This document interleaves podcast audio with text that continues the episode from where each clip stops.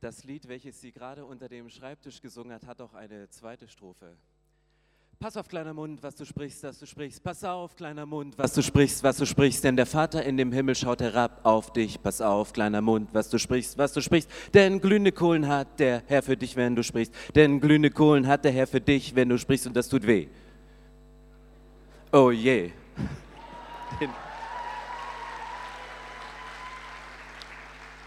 Ich möchte heute zwei ganz simple Fragen an diese Predigt stellen. Zwei Punkte, schlicht. Und meine erste Frage ist, was um alles in der Welt ist in der Kirchengeschichte passiert, dass wir Christen so eine Heidenangst vor der Gegenwart Gottes in unserem Leben haben? Warum ist die Präsenz Gottes in unserem Leben, der gegenwärtige Jesus, warum ist er zu so einer Bedrohung geworden?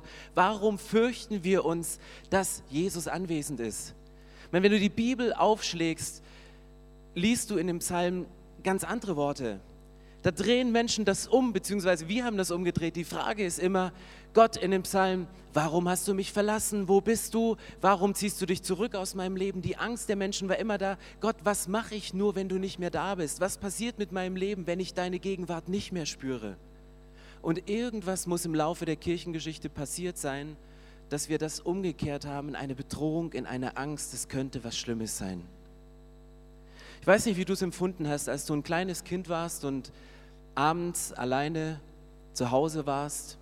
Waren die Abende die sichereren, wenn du wusstest, dass deine Eltern irgendwo im Schlafzimmer oder besser Wohnzimmer oder Küche herumgerödelt haben und du hast ihre Gegenwart gespürt, du wusstest, dass sie zu Hause sind?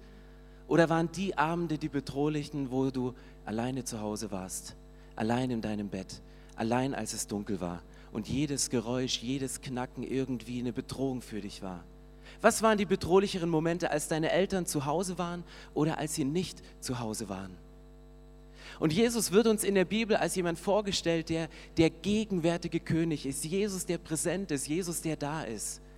Und eigentlich ist es das Beste, was dir und mir in unserem Leben passieren kann, einen Gott an unserer Seite zu haben, der dich besser kennt als kein anderer der durch jeden Prozess in deinem Leben mit durchgegangen ist, der die Details kennt, der die Hintergründe kennt, der selbst die Motive und Beweggründe kennt von den Leuten, mit denen du nicht so gut kannst und durch die du verletzt worden bist. Und manchmal kennt er auch deine Motivation, die du hattest, obwohl was völlig anderes daraus entstanden ist, als du es dann ausgesprochen hattest oder als du gehandelt hattest. Jesus kennt dich besser als jeder andere. Jesus weiß es, er kennt jedes Detail, er kennt die Background, er kennt die geheimen Facts. Er weiß auch, wer unter der grauen Maske steckt. Jesus weiß es, weil er dabei war, weil er alles mitgekriegt hat. Und eigentlich müsste dieses Gefühl, dass Jesus ein präsenter König ist, der anwesende König bei uns etwas Wohltuendes sein, etwas, wo wir uns zurücklehnen können, eine Geborgenheit, wo wir wissen, Herr Jesus, danke, dass du da bist. Und in der Bibel wird diese Rolle von Jesus beschrieben als die Rolle des hohen Priesters.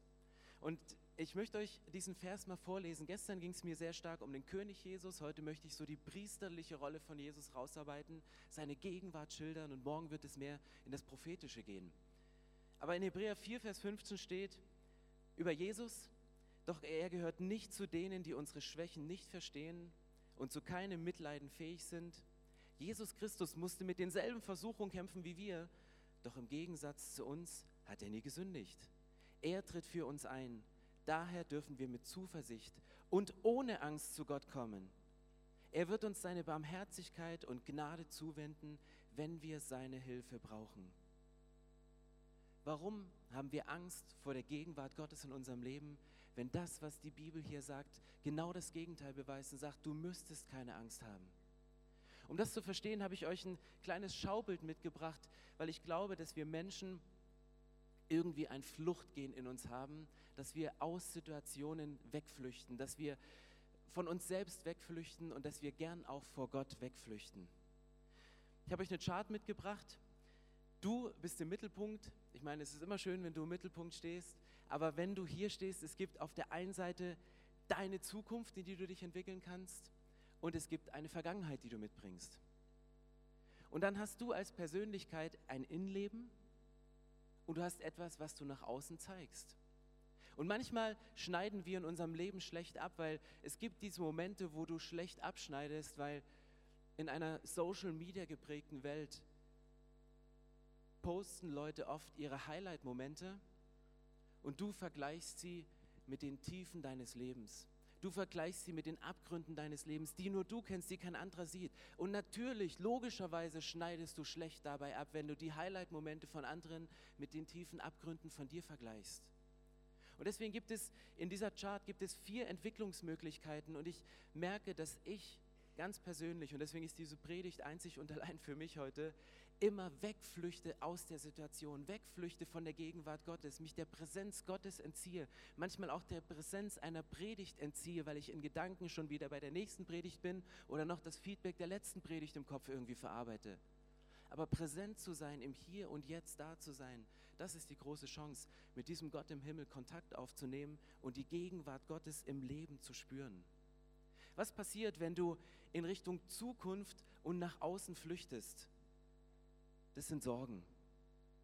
Und die Bibel ist da völlig präsent und Gott sagt, ich möchte deiner Flucht in deine Sorgen, die vielleicht irgendwann mal in der Zukunft kommen werden, die von außen da sind, setzt die Bibel einen Satz dagegen. Er steht in Lukas 12, Vers 25. Und ich spreche diese Worte einfach aus, weil ich die Bibel liebe und weil ich davon überzeugt bin, dass, dass wenn dich etwas verändert, dann ist es das Wort Gottes, dann ist es die Bibel. Und wenn du gerade mal wieder flüchtest in Sorgen der Zukunft, lässt Jesus dir sagen, wer von euch kann dadurch, dass er sich Sorgen macht, sein Leben auch nur um eine Stunde verlängern? Wenn du dir Sorgen machst, dein Leben verlängert sich um kein bisschen.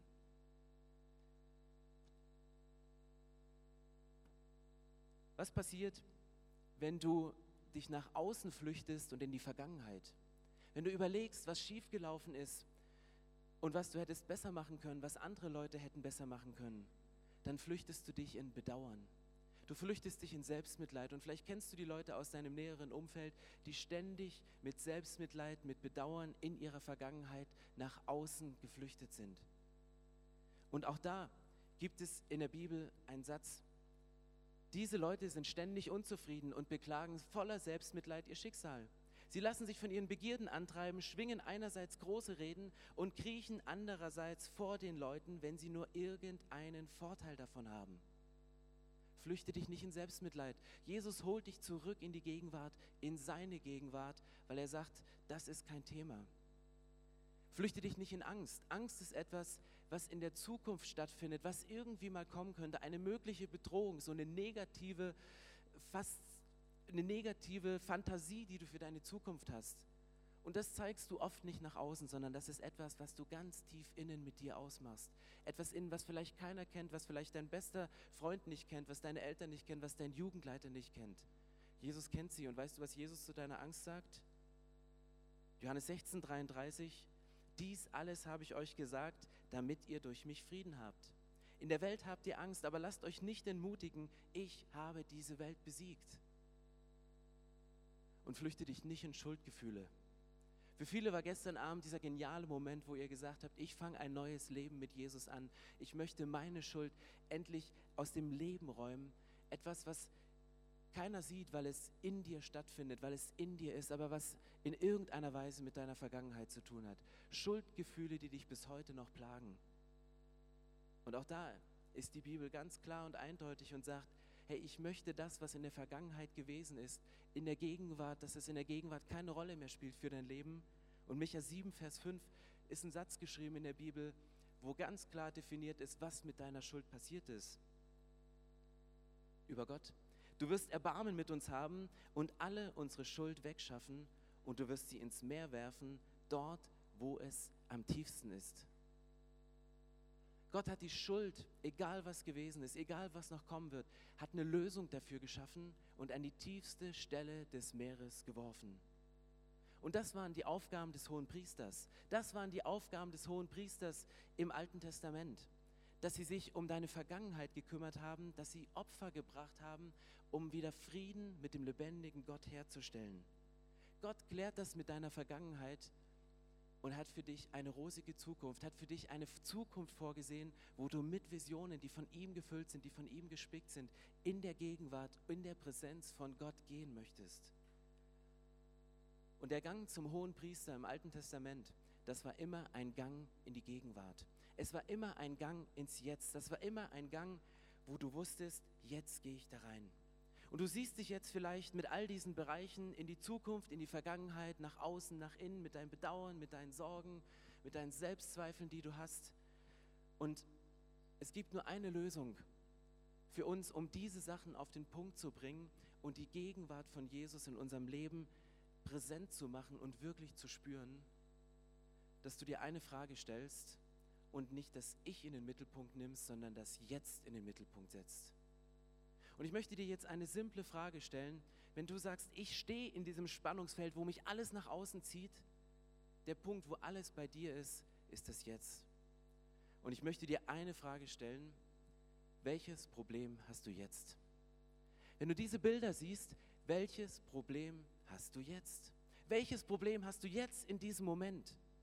Ich weiß, jetzt kommen all die Gedanken hoch, aber es sind nicht die Sachen von jetzt in dem Moment, sondern es sind Sachen aus der Zukunft. Es sind Sachen aus der Vergangenheit, die dich beschäftigen. Das, was deinen Kopf gerade in Gedanken so durchfühlen lässt, die Selbstzweifel, die mitschwingen, das ist aber nicht dein Problem. Ich nehme mal ein Beispiel. Vielleicht bist du versetzungsgefährdet. Das Problem hast du jetzt nicht. Vielleicht bist du versetzungsgefährdet, aber was mit dieser Versetzung, mit dieser Versetzungsgefährdung daherkommt, sind all diese Gedanken ich werde es nicht schaffen, ich genüge nicht, ich bin zu blöd. Wie soll ich es meinen Eltern erklären? Wie können es meine, meine Freunde, wie werden, die werden mich für völlig blöd erachten, ich bin völlig raus. Welches Problem hast du jetzt? Jetzt sitzt du gerade in einer Konferenz. Du hast gerade aufgetankt bei einer genialen Worship-Zeit. Gott hat zu dir gesprochen. Gott hat dir einen Halbsatz aus dieser Predigt in dein Leben platziert, wo du auftanken konntest und wusste, hey Gott, diesen Satz hast du nur für mich in diese Worship-Zeit reingepackt. Du hörst gerade eine der besten Predigten für dich, nicht weil ich sie halte, sondern weil ich genau das Beispiel nehme der Versetzungsgefährdung, was bei dir ein Beispiel ist. Und du könntest auftanken in diesem Moment. Du könntest jetzt hier sein. Aber nein, du bist in Gedanken in der Zukunft oder in Gedanken in der Vergangenheit. Und kennt ihr diesen Moment, wo du ein Gespräch mit jemandem führst und du gehst raus aus diesem Gespräch und danach sagst du, boah, da hätte ich noch ein Argument gehabt, das hätte ich ihm noch sagen können. Eigentlich kommen dir die Gedanken immer erst danach. Ich glaube, der Moment, Jesus in der Gegenwart zu erleben, Jesus im Jetzt zu erleben, ist, sich den Gang zum hohen Priester symbolisch deutlich zu machen und zu sagen, Jesus, ich komme jetzt zu dir. Und diese erste Frage, warum erleben wir die Gegenwart von Gott so bedrohlich in unserem Leben, das ist die, weil alle diese Sachen, die in diesem Kreislauf des Lebens drin sind, so präsent in unserem Leben sind, obwohl Jesus bereits eine Lösung dafür geschaffen hat und obwohl sie das jetzt nicht bestimmen müssten. Und ich möchte eine zweite Frage stellen in dieser Predigt. Wenn Jesus wirklich so präsent ist, wenn Jesus wirklich allgegenwärtig ist, wenn Jesus wirklich immer da ist für mich, warum erlebe ich ihn dann so wenig? Warum passieren dann Sachen immer und immer wieder? Warum tappe ich immer wieder in dieselbe Falle? Warum erlebe ich diesen Jesus so wenig?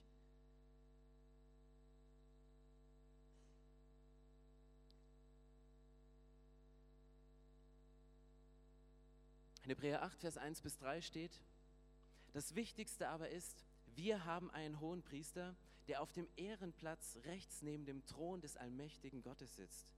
Er dient dort als Priester in dem einzig wahren Heiligtum, das vom Herrn selbst und nicht von Menschen errichtet worden ist. So wie jeder hohe Priester dazu eingesetzt ist, Gott Opfer und Gaben darzubringen, muss auch Christus etwas haben, was er opfern kann. Ich springe ein bisschen rein ins Alte Testament, weil ich möchte heute eine ganz schlichte Anwendung bringen, nämlich wie du die Gegenwart Gottes in deinem Leben mehr erleben kannst, wie du die Präsenz von Gott im Jetzt mehr erleben kannst, ohne von deiner Vergangenheit massakriert zu werden und ohne Angst und Sorgen für deine Zukunft haben zu müssen. Und der Gang im Alten Testament zum hohen Priester, der ist zu einem Ritual geworden. Und ich möchte über das Wort Rituale heute Morgen sprechen, weil ich glaube, es gibt zwei ganz simple Sachen, die du in deinem Leben machen kannst, damit die Gegenwart von Jesus präsent wird. Und das nicht als eine bedrohliche Präsenz, sondern als etwas Wohltuendes, etwas, wo du weißt, da bin ich gut aufgehoben. Und das ist genau das, was hier in diesem Satz steht. Das ist genau das, was hier in Hebräer 8 steht. Im Alten Testament war der Gang zu einem hohen Priester, das war wie ein Familienausflug, das gehörte zu einem Ritual. Wenn du vermögend warst, hast du ein Opferlamm mitgebracht, hast du ein, ein Rind, so Hochlandrinder, so Angus-Steak, irgendwas richtig Gutes, wo Gott so wie bei einem guten Barbecue gerochen hat und dachte, oh, es kommt wieder was Gutes. Aber wenn du nichts hattest, was du Gott bringen konntest, da gab es auch die Möglichkeit, zwei Tauben zu bringen, die sich jeder leisten konnte, die man im Vorhof des Tempels bekommen konnte, um sie Gott zu opfern. Und es wurde zu einem Ritual, wo man regelmäßig gegangen ist, einfach um aus der Vergangenheit und dieser Schnittstelle zwischen Vergangenheit und Zukunft ins Jetzt zu gehen, in den Tempel zu gehen, um Gott in dem Moment zu begegnen, wo er da ist, nämlich allgegenwärtig im Jetzt. Und es half den Leuten damals, sich der Gegenwart Gottes bewusst zu werden, sich der Güte Gottes bewusst zu werden, all das, was Gott Gutes ins Leben reingegeben hat. Genau das war der Moment, der Gang zum hohen Priester. Und ich möchte euch zwei kleine Sachen mitgeben, nämlich Rituale und Präsenz weil ich glaube, dass diese beiden Sachen ganz eng zusammengehören. Weil Rituale schaffen die Möglichkeit der Gottesbegegnung. Rituale schaffen die Möglichkeit der Gottesbegegnung. Klingt es vielleicht ein bisschen befremdlich für dich, aber ich möchte es, möchte es mal ganz einfach machen. Ritual habt keine Angst, dass jetzt so eine Hammerkollen-Predigt kommt von Selbstdisziplin, Selbstkasteiung, du musst morgens früh aufstehen und stille Zeit machen, sondern ich glaube, Rituale und Selbstdisziplin, das sind zwei verschiedene Sachen, die, das eine ist ein Selbstläufer, weil es ein Ritual ist und das andere ist ein Druck von außen. Es gibt so persönliche Rituale. Eines meiner Rituale ist es, mir morgens einen frischen Kaffee zu machen. Dafür brauche ich keine Selbstdisziplin. Ich stehe auf, ich falle aus dem Bett, ich gehe die Treppe runter, ich gehe in die Küche und ich muss dann nicht, oh Selbstdisziplin, oh mir fällt das so schwer, heute wieder einen Kaffee zu machen, sondern ich hole die Tasse aus dem Schrank, stelle sie unter den Automaten, drücke auf den Knopf, es gibt ein jämmerliches Geräusch, dass alle drei Kinder aufwachen und der Kaffee kommt heraus und ich trinke diesen Kaffee. Der Moment eines Rituals, der morgendlich duftende Kaffee. Kostet mich nichts, das mache ich jeden Morgen. Einmal, zweimal, dreimal, im Büro nochmal und noch ein erstes Mal und noch ein zweites Mal, ist ein cooles Ritual. Dann gab es so Familienrituale bei uns. Ein Familienritual war, Freitag ist Badetag. Ja, jetzt könnt ihr lachen. Wir haben das geändert jetzt in unserer Familie. Aber es war so, mein Papa hat den Badeofen angeheizt in einem Haus, wo es keine Zentralheizung gab, sondern er musste den Badeofen anheizen.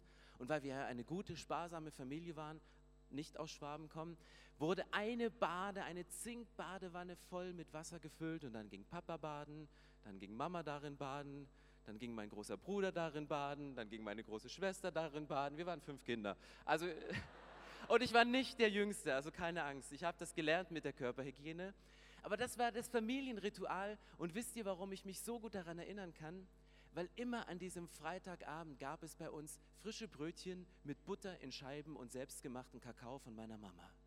Und es war ein Ritual, das war jeden Freitag so. Wir waren frisch gebadet mit dem Handtuch, saßen wir am Tisch und haben frische Brötchen mit Butter und Kakao gegessen, getrunken. Es war so lecker und ich kann mich daran erinnern, weil es einfach ein Ritual unserer Familie war. Und es war kein Muss, sondern wenn wir heute nach Hause fahren, es ist Freitag, die Badewannengeschichte lassen wir weg, aber Kakao und Brötchen gibt es immer noch. Und es ist ein cooles Ritual. Und genauso gibt es auch religiöse Rituale. Ihr kommt wahrscheinlich aus Gemeinden, wo es Rituale gibt, was man immer und immer wieder macht. Manchmal versteht man es nicht mehr, warum man das macht. Und das ist auch das Wichtigste, der Unterschied zwischen Ritualen, die man gerne macht und solche, die man nicht macht. Man muss den Sinn dahinter verstehen. Rituale, die von außen aufgedrückt werden, die sind befremdlich. Wenn jemand etwas auf dich aufdrückt und sagt, das musst du so machen, dann wirkt es für dich befremdlich. Aber wenn dir einer erklärt, warum er das macht, was du machst, wenn dir einer erklärt, was der Gedanke dahinter ist und das Warum schildert, dann weißt du, dass dieses Ritual gut ist für dein Leben. Dann weißt du, dass es deinem Leben etwas verändern kann. Und ich glaube, dass Rituale in unserem Leben schaffen die Möglichkeit der Gottesbegegnung. Ich meine, es ist keine eingeschränkte Theologie. Gott kann immer und jeden Moment zu dir reden. Aber ich glaube, dass wir durch Rituale Möglichkeiten schaffen, wo Gott dir begegnen kann. Petrus im Neuen Testament steht in Apostelgeschichte 10, Vers 9, Petrus macht ein tägliches Ritual. Als sich die Boten am folgenden Tag schon der Stadt Joppe näherten, stieg Petrus auf das flache Dach des Hauses, um dort ungestört zu beten. Es war gerade um die Mittagszeit und Petrus hatte Hunger. Während man sein Essen zubereitete, hatte er eine Vision.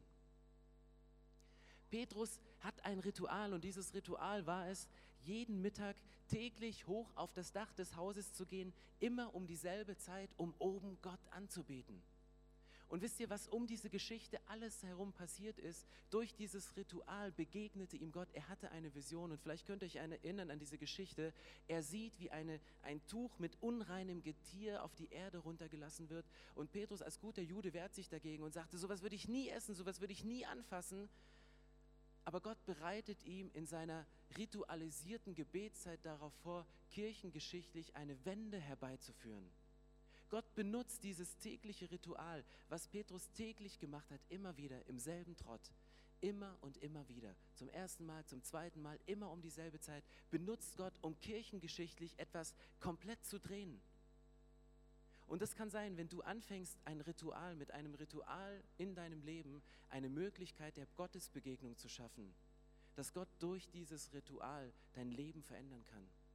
Es kann sein, dass Gott in deiner nächsten Gebetszeit, das nächste Mal, wenn du die Bibel aufschlägst, draußen im Hof, dass er dir einen Vers gibt für dein Leben und er wird deine Biografie von jetzt auf gleich verändern. Du gehst in eine völlig neue Richtung, weil Gott eine Berufung über deinem Leben ausspricht. Vielleicht gehst du auf Arbeit mit der Erwartung, dass Gott präsent ist, dass er zu dir spricht und du hast auf einmal eine Idee. Du gehst ins Studium und du machst eine Erfindung und diese Erfindung, die wird nicht nur dein Leben verändern, weil diese Erfindung wird weltweit vermarktet werden. Du sicherst dir die Rechte, du wirst Firmen aufbauen und diese Firmen werden so viel Geld verdienen, dass du alles an Missionswerk in dieser Welt irgendwo verteilst. Aber diese eine göttliche Idee, wenn du in den Moment der Gegenwart Gottes reingehst, die kann dein Leben und das Leben von Menschen auf dieser Welt verändern. Wenn ihr das nächste Mal als Familie zusammen seid, Familienandacht macht, zusammen betet, kann es sein, dass ihr als Familie eine Entscheidung trefft, vielleicht gemeinsam in einen anderen Kontinent zu gehen, Lydia zu unterstützen, nicht nur allein da zu sein, sondern zu sagen, wir gehen dahin. Und ich glaube, die Kunst im Moment, sich der Gegenwart Gottes bewusst zu werden, die hat so eine Kraft. Weil ich glaube, dass Gott mit diesen Menschen arbeitet, die sich bewusst sind, dass Gott da sind und die selbst präsent sind in dem Moment. Weil was passierte hier bei Petrus? Er war nicht der Einzige, der diese Vision hatte, sondern zeitgleich an einer ganz anderen Stelle, in einer anderen Stadt, ganz weit weg, hat Gott genau mit einem Menschen, der sich dessen bewusst war, dass Gott redet, dass Gott präsent ist, mit ihm gesprochen und hat diesen Hauptmann Cornelius mit seiner gesamten Flotte zu Petrus geschickt. Und dann treffen die sich auf einmal und merken, krass, Gott hat hier zu dir gesprochen und Gott hat da zu mir gesprochen.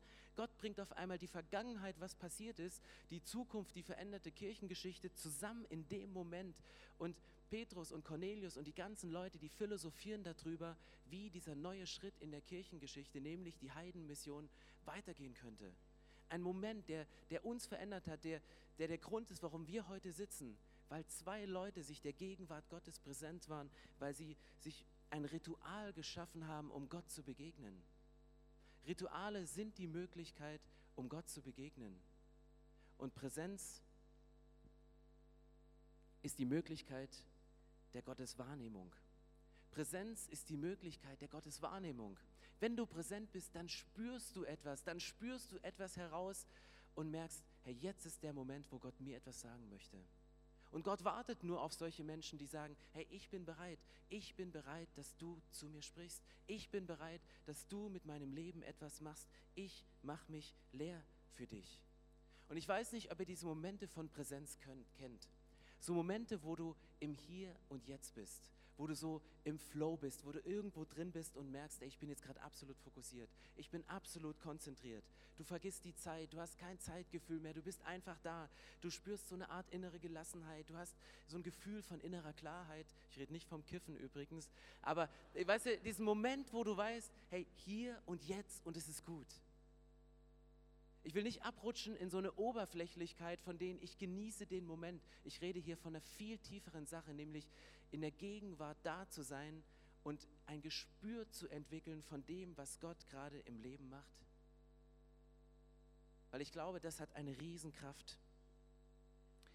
Und ich möchte euch drei kurze Tipps am Ende mitgeben, von denen ich glaube, mit denen kannst du dein Leben verändern mit denen verwandelt sich diese Bedrohung, wo du dich am liebsten unter einem Tisch versteckst und Angst hast, was Gott in deinem Leben macht.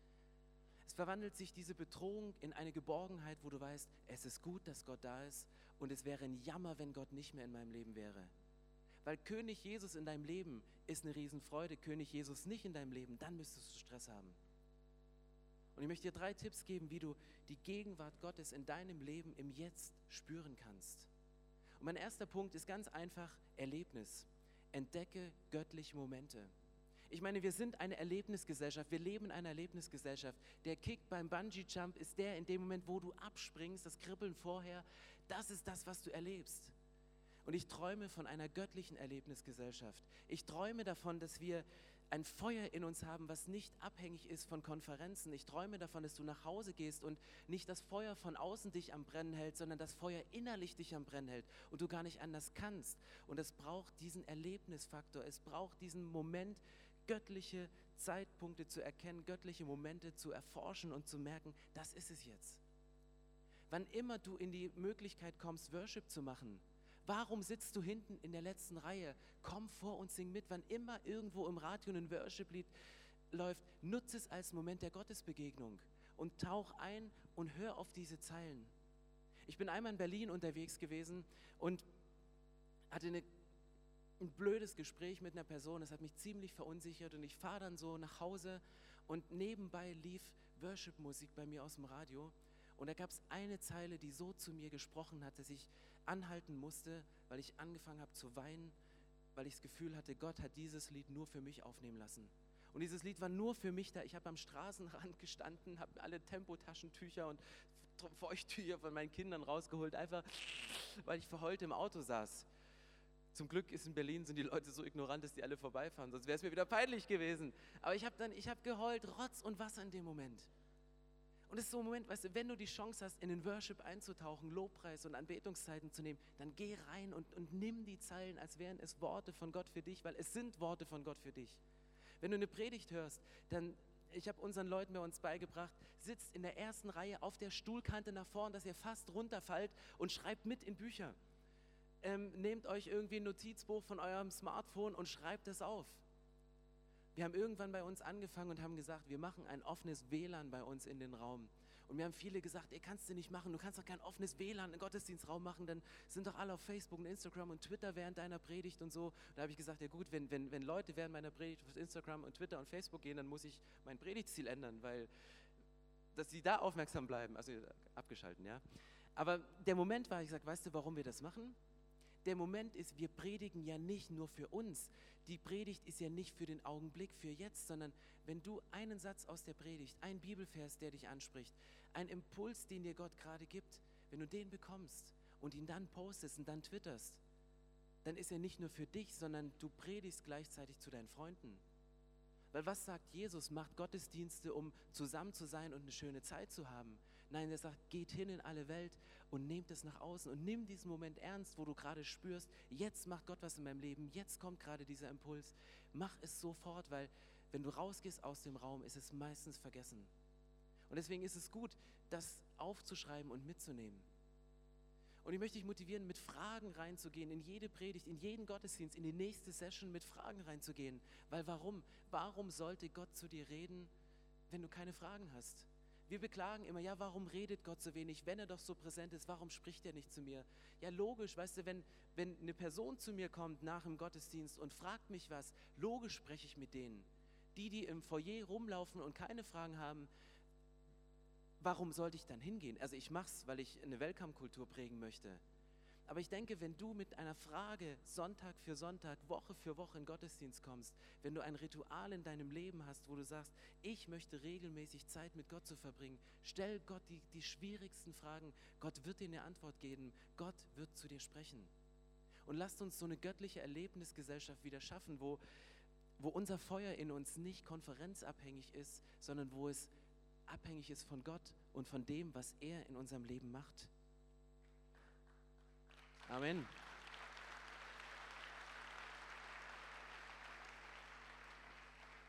Das zweite ist Kreativität. Und Kreativität in einem Moment, wo du drin bist, etwas Sinnvolles, etwas Sinnstiftendes zu schaffen, etwas, etwas zu kreieren. Und nicht jeder Moment im Leben fühlt sich gut an. Ich habe ganz, ganz, ganz, ganz schräge, schreckliche Momente erlebt, man sagt, es ist eine Stärke, dass ich gut reden kann, aber es ist gleichzeitig meine größte Schwäche.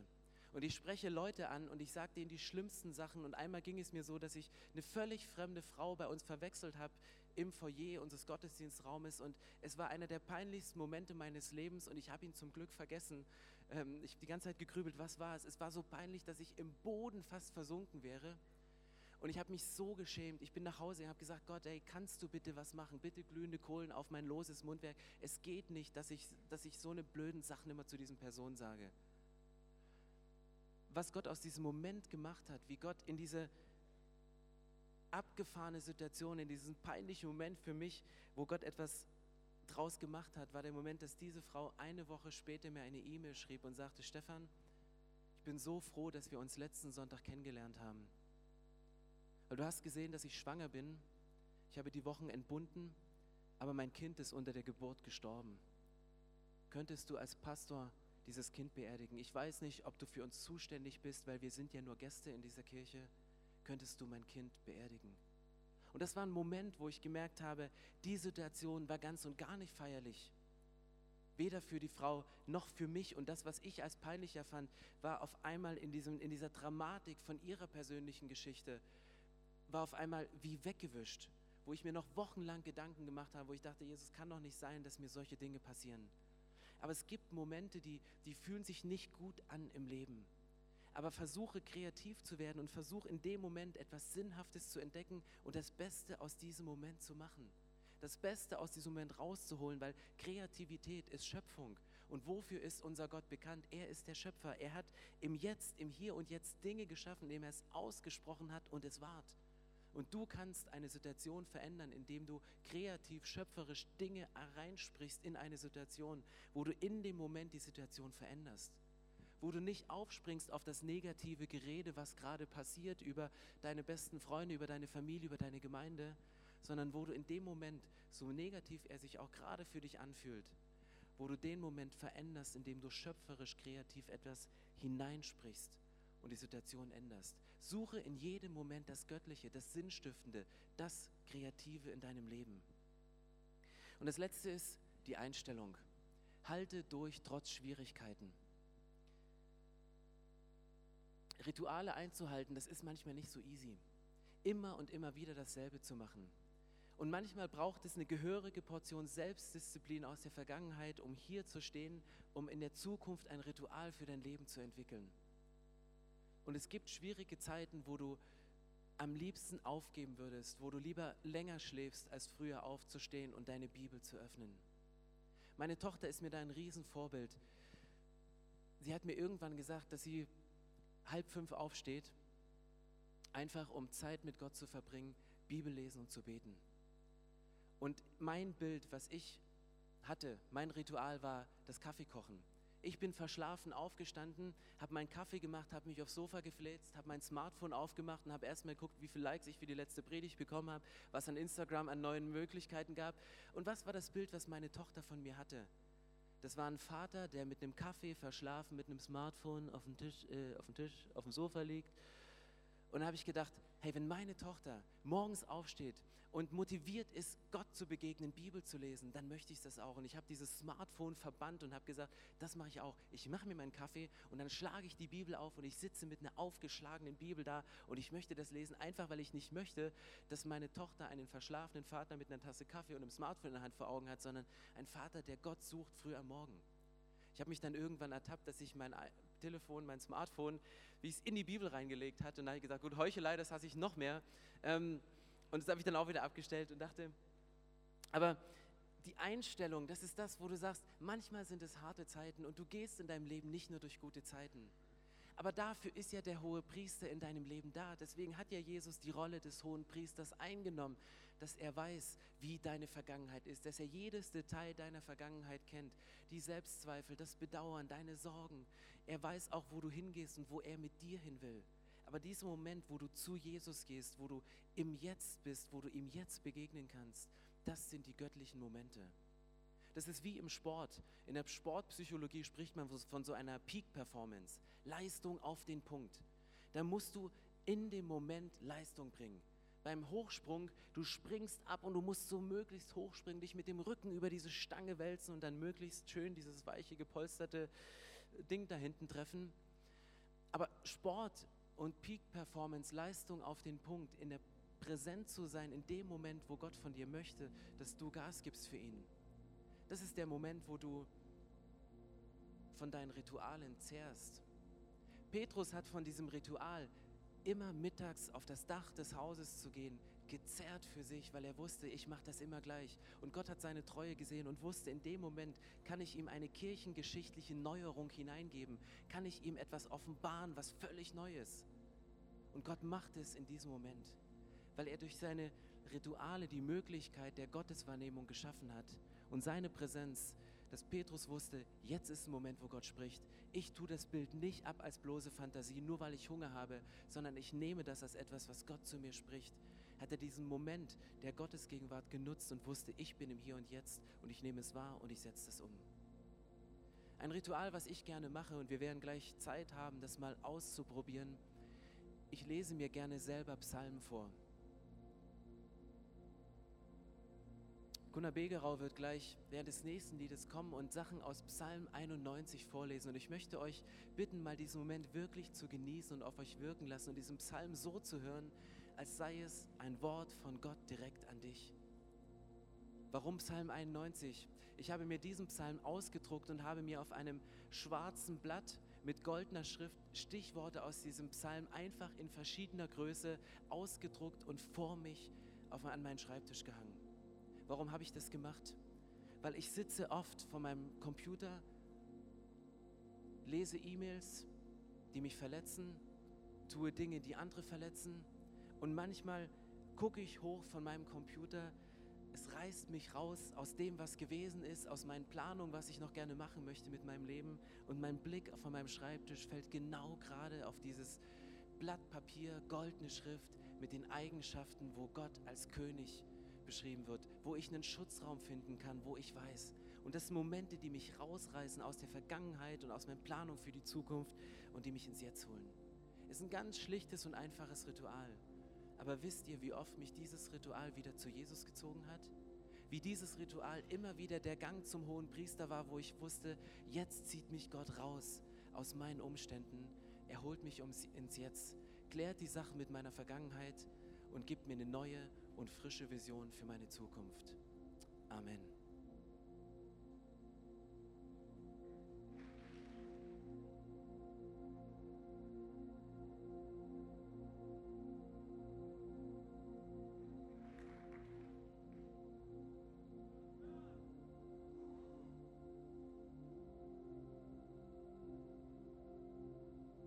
Psalm 91.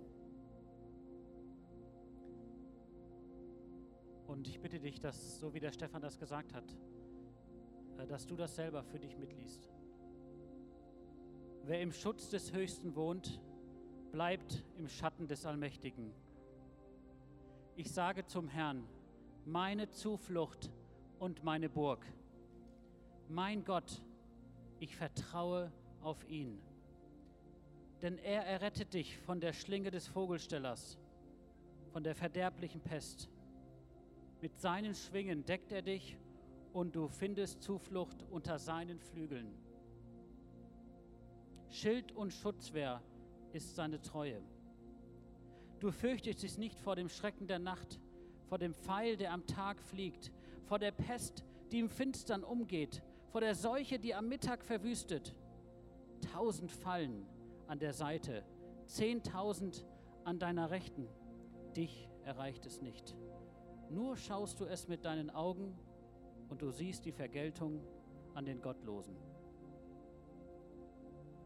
Denn du hast gesagt, der Herr ist meine Zuflucht. Du hast den Höchsten zu deiner Wohnung gesetzt. So begegnet dir kein Unglück und keine Plage naht deinem Zelt. Denn er bietet seine Engel für dich auf dich zu bewahren auf allen deinen Wegen. Auf den Händen tragen sie dich, damit du deinen Fuß nicht an einen Stein stößt. Auf Löwen und Ottern trittst du, trittst du. Junglöwen und Schlangen trittst du nieder. So, und jetzt kommt Vers 14 und da redet Gott über dich. Weil er an mir hängt, will ich ihn erretten. Ich will ihn schützen, weil er meinen Namen kennt. Er ruft mich an und ich antworte ihm. Ich bin bei ihm in der Not. Ich befreie ihn und bringe ihn zu Ehren. Ich sättige ihn mit langem Leben und lasse ihn mein Heil schauen. Amen.